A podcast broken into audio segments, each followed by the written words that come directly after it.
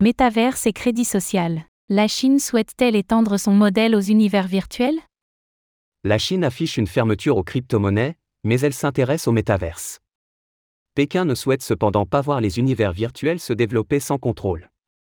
Le gouvernement a en effet fait des propositions à un organisme des Nations Unies pour que des mécanismes de type crédit social soient appliqués à ces nouvelles technologies. Quels sont les risques?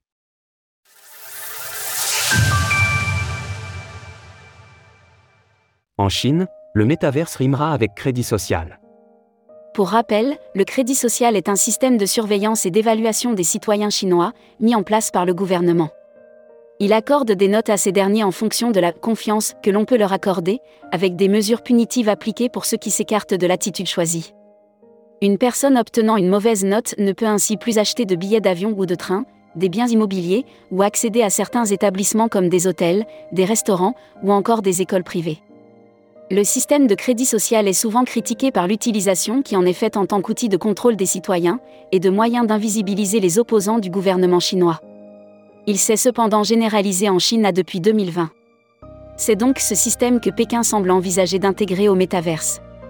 Nos confrères de Politico ont en effet eu connaissance de propositions faites par China Mobile, l'opérateur de télécommunications détenu par l'État chinois, à une agence de l'ONU.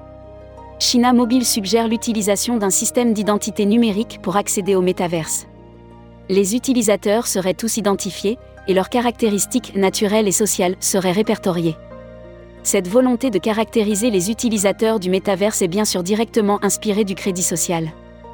Les utilisateurs du métaverse pourraient ainsi être ainsi catégorisés selon des signes identifiables et des attributs sociaux qui seraient stockés de manière permanente et partagés avec les forces de l'ordre. De l'ordre dans les univers virtuels. Selon des experts interrogés par Politico, les propositions de China Mobile ne sont pas compatibles avec la protection de la vie privée et de la liberté des citoyens chinois. Par ailleurs, elles les empêcheraient de se connecter avec qui ils le souhaitent, et donc de s'exprimer librement. Et la proposition va au-delà de la Chine. Les standards que souhaite proposer China Mobile ont en effet été communiqués à l'International Télécommunication Union, ITU, l'agence des télécommunications des Nations Unies. Cette dernière établit des règles de conduite générale pour les technologies, notamment en matière de vie privée. Selon des experts, la Chine souhaite donc façonner dès le départ la manière dont le métaverse sera adopté à l'international, en plaçant ses jetons idéologiques de manière anticipée. La prochaine réunion de l'ITU aura lieu en octobre prochain, et il est probable que le groupement votera alors sur les propositions de la Chine. Pékin avait déjà fait savoir son intérêt pour le sujet du métaverse en général, et il est probable que le gouvernement chinois y voit un enjeu pour l'avenir, au même titre que les monnaies numériques. D'où une question posée par un des participants à l'ITU, interrogé anonymement. Imaginez un métaverse où votre protocole d'identité est décidé et surveillé par les autorités chinoises. Chaque gouvernement doit se poser la question suivante, est-ce que c'est le type de monde immersif dans lequel nous voulons vivre? Source Politico.